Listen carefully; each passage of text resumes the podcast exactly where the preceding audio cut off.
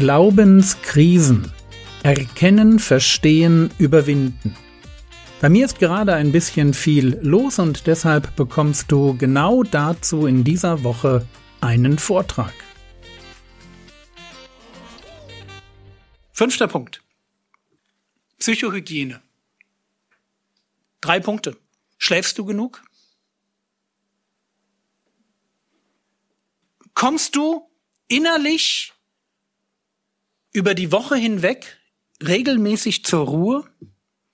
Und das Beste schlechthin, kannst du deine negativen Gefühle regulieren? Und das sage ich deshalb, weil meine Gemeindereferentin hatte Gespräche vor, ich weiß nicht, ein, zwei Wochen. Und sie sagte mir, Jürgen, das ist total, total schlimm. Leute, Leute haben irgendwie komische, komische Gefühle in sich. Und das war bei so einer Jugendkonferenz, komische Gefühle in sich. Und die wissen überhaupt nicht, wie sie sich reguliert kriegen. Wenn du deine Gefühle nicht reguliert bekommst, dann hast du ein Riesenproblem, weil dann werden die Gefühle in dir drin zum Antreiber deines Lebens. Dann wirst du tun, was deine Gefühle wollen. Das ist aber nicht biblisch. In meiner Bibel steht, und ich mag den Vers, Psalm 43, Vers 5, was bist du so aufgelöst, meine Seele? Und was stöhnst du in mir? Harre auf Gott, denn ich werde ihn noch preisen. Also, ich übersetze das mal. Kopf an Bauch. Ey, Bauch, was soll das denn? Was bist denn du da so aufgeregt?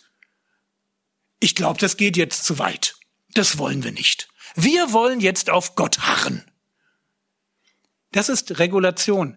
Ich bin innerlich aufgeregt und mein Kopf, mein Wollen und mein Intellekt darf mir sagen, was gilt. Und das ist ganz, ganz wichtig. Wirklich wichtig dass wir das an der Stelle checken. Du brauchst im Umgang mit Emotionen eine Selbstregulation, die dir diese Gesellschaft nicht, nicht mitgibt, weil die Gesellschaft will dich ja genau über Emotionen packen. Sie spricht deine Emotionen an, wenn sie so tut, als würde sie dir Wahrheit verkaufen, tut sie aber nicht. Sie spricht deine Emotionen an, wenn sie dir Werbung verkauft. Sie spricht deine Emotionen an, wenn sie dir kleine Videoschnipselchen, ja, das muss ja sofort immer auf die, auf der emotionalen Ebene passieren. Und irgendwann passiert es nur noch auf der emotionalen Ebene und die Kehrseite der Medaille, du kriegst die emotionale Ebene nicht mehr gehandelt. Letzter Punkt, Englisch. Also wir haben, das ist eine Checkliste. Das ist eine Checkliste, die euch besonders verwundbar macht als Jugendkultur. Verwundbar, weil ich glaube, dass euer Gebetsleben unterdurchschnittlich ist, euer Fleiß entwicklungsfähig eure Freundschaften nur so im, im gleichen Rahmen, dass euch da gute Freunde fehlen oder wenn, dann versucht ihr diesen Punkt mit den Freundschaften über YouTube-Videos auszugleichen, was nicht funktioniert. Überzeugungen, naja, ich will ja immer, dass Leute Bibelverse lernen, habe ich noch nicht gesagt, sage ich immer wieder, lernt tausend Stück mindestens auswendig. Psychohygiene, dieses völlig durch den Wind sein, dieses übertrieben ängstlich emotional aufgeladene der, der Jugendkultur, irre. Und dann kommt Englisch. Was soll ich sagen? Alle wirklich gute geistliche Literatur, vor allem wenn es um Fragen zum Glauben und zur Bibel geht, ist auf Englisch. Oder mindestens immer zwei, drei Jahre früher in Englisch zu haben. Wenn du heute einen Trend hast, der, der in Deutschland ankommt und viral wird, wisst ihr, warum er mich in neun von zehn Fällen null überrascht? weil ich die Originalliteratur schon gesehen oder wenigstens mir eine Buchbesprechung im Original schon gegeben habe. Wenn ich dir einen Tipp geben darf, lern Englisch, weil es gibt unglaublich glaubensstärkende Kanäle von geistlich super fitten Christen. Es gibt sie. Also wenn du manchmal denkst, ich bin so der einzige Intellektuelle in der Gemeinde und alle anderen sind blöd, es gibt da draußen Leute, die sind definitiv klüger als du. Und die haben was zu sagen. So, das sind die sechs Punkte, die es in meinen Augen euch nicht unbedingt leichter machen. Aber es ist natürlich so, es ist ja auch klar, dass wenn ihr die sechs Punkte im Blick habt, dann könnt ihr ja was dagegen tun. Ihr könnt ja sagen, ja, die packe ich an. Das ist ja nun, ist ja nun nicht Quantenphysik, versteht ihr? Das sind einfache Dinge, die man packen kann. Kommen wir zum Schluss. Was tue ich, wenn ich denn nun doch in eine Glaubenskrise reinrutschen sollte oder wenn ich jemanden kenne, der da drin steckt. Also, wenn das passiert, weil, ja, da kommt dann eben vielleicht doch jemand in der Gemeinde blöd auf mich zu und ich stehe ich stehe an dem Punkt und sage, ich schmeiß jetzt alles hin, ich habe genug. Oder ich bin völlig überfordert mit der Situation zu Hause und denke, warum tut Gott nichts? Oder ich warte schon ewig auf einen Partner, aber mich will keiner, alle anderen kriegen eine Freundin, nur ich nicht. Was mache ich dann? Okay, Punkt eins. Gestehe dir ein, dass du in so einer Krise drinsteckst. Ich weiß, das klingt banal, aber es ist wichtig, einfach mal zu sagen, mir geht's geistlich schlecht. Wir sind so eine, gerade in der, in der evangelikalen Szene sagt man das nicht so gerne, wenn man geistliche Probleme hat. Es ist so ein, allen geht's gut. Wie geht's denn dir? Na gut. Wie sonst? Und der Family? Der geht's auch gut. Nein. Wenn du eine Glaubenskrise hast, gesteh dir das ein. Der zweite Punkt ist dann, du musst schauen, was hat die Krise ausgelöst. Die Krise an sich, dass du ins Zweifeln kommst, ist an sich noch nichts Dramatisches. Was war da am Anfang? War das der Tod meines Großvaters? War das vielleicht die Frage, warum Gott die Welt erschaffen konnte, wo er doch vorher schon wusste, dass so viel Millionen und Abermillionen Menschen verloren gehen? Ist es vielleicht dann doch die alte Schwester gewesen, die nach dem Gottesdienst auf mich zukam, mir unbedingt noch sagen musste, dass mein Outfit nicht zum Gottesdienst passt?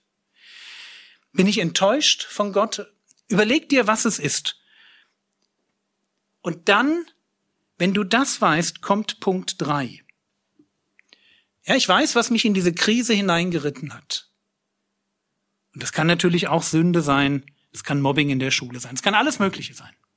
Und dann Punkt drei. Ich suche mir Verbündete. Hier ist jetzt Folgendes wichtig.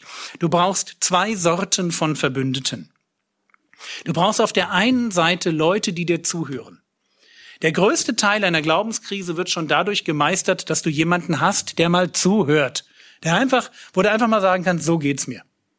Ich weiß nicht, ob ihr das auch kennt. Ja, wenn man so richtig fertig ist, muss man manchmal einfach einem nur sagen, wie fertig man ist. Und dann ist man fertig mit dem Fertigsein und eigentlich geht's schon fast wieder. Du brauchst Leute, die dir zuhören, die dich trösten, die für dich beten, die mit dir beten, die mit dir vielleicht auch fasten. Und sie, sie müssen das tun, weil eine Glaubenskrise kann man meistern.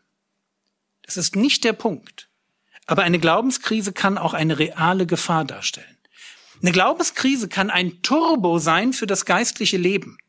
Und zwar an der Stelle, wo ich merke, dass ich nur so halb mit Gott unterwegs bin. Dann kommt die Glaubenskrise und ich merke mit einem Mal, worum es geht und dann sage ich, yeah, Turbo rein, ganze Sache machen. Das wäre die positive Lösung einer Glaubenskrise. Aber anstelle eines Turbos kann das natürlich auch ein Ausknopf sein. So Game over, Fade out. Und deswegen brauchst du Verbündete. Du brauchst die, die erstmal zuhören, dich trösten. Und dann brauchst du eine zweite Sorte von Verbündeten. Du brauchst die Ratgeber. Du brauchst Typen wie mich. Ich bin kein guter Zuhörer. Mich nerven Menschen mit ihren Problemen. Ich bin nicht gut im Trösten, ich bin auch nicht gut im Arm um die Schulter legen, aber ich bin ein sauguter Ratgeber. Warum? Naja, ich bin so der Seelsorger für die Schlammsituation. Wenn der Karren so richtig im Dreck sitzt, dann bin ich gut, weil ich habe viel gelesen, ich habe viel nachgedacht und ich habe selber viel Dreck in meinem Leben gefressen. Ich bin der Typ, du brauchst also den Tröster, ja, der da so, ja, der hat nicht immer die besten Ratschläge, aber der ist nett. Und meine Seele braucht den. Und dann brauchst du den Typen, der sagt, okay, eins, zwei, drei, das ist die Lösung. Und das ist dann auch der, der, der letzte Punkt, der vierte Punkt.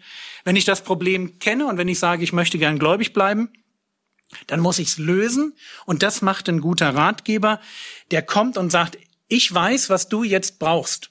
Und dann musst du halt einfach mal zuhören und es auch mal machen.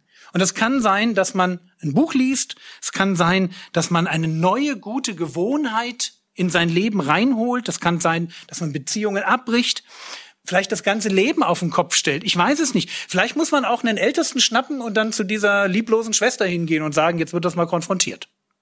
Auch das kann sein. Ich weiß nicht, was es genau ist, aber du brauchst jemanden, der dir in dein Leben hineinsprechen darf und du musst einfach mal zuhören und das tun. Wir sind am Ende. Ich hatte ganz am Anfang gesagt, wir sind in einem geistlichen Kampf. Es gibt einen Konflikt und deine Seele ist der Preis. Würden wir Paulus fragen, dann würde er sagen, hey, das ist ganz easy, zieh doch einfach die geistliche Waffenrüstung an. Ja? Suche Wahrheit, lebe gerecht, predige das Evangelium. Sei dir deiner Errettung einfach sicher. Verteidige dich mit Bibelversen, glaube fest und bete viel. Und ich bin voll dafür. Okay? Das ist die geistliche Waffenrüstung und ich finde sie toll. Ich wünsche mir, dass wir alle sie anziehen. Aber ich ahne, dass wir heute in einer Zeit leben, die einfach ein paar aktuelle Ergänzungen braucht. Und deswegen habe ich mir erlaubt, das mit euch hier in dieser Stunde im Tiefflug in Macht 2 Geschwindigkeit einfach mal durchzugehen. Der Herr segne dich, erfahre seine Gnade und lebe in seinem Frieden. Amen.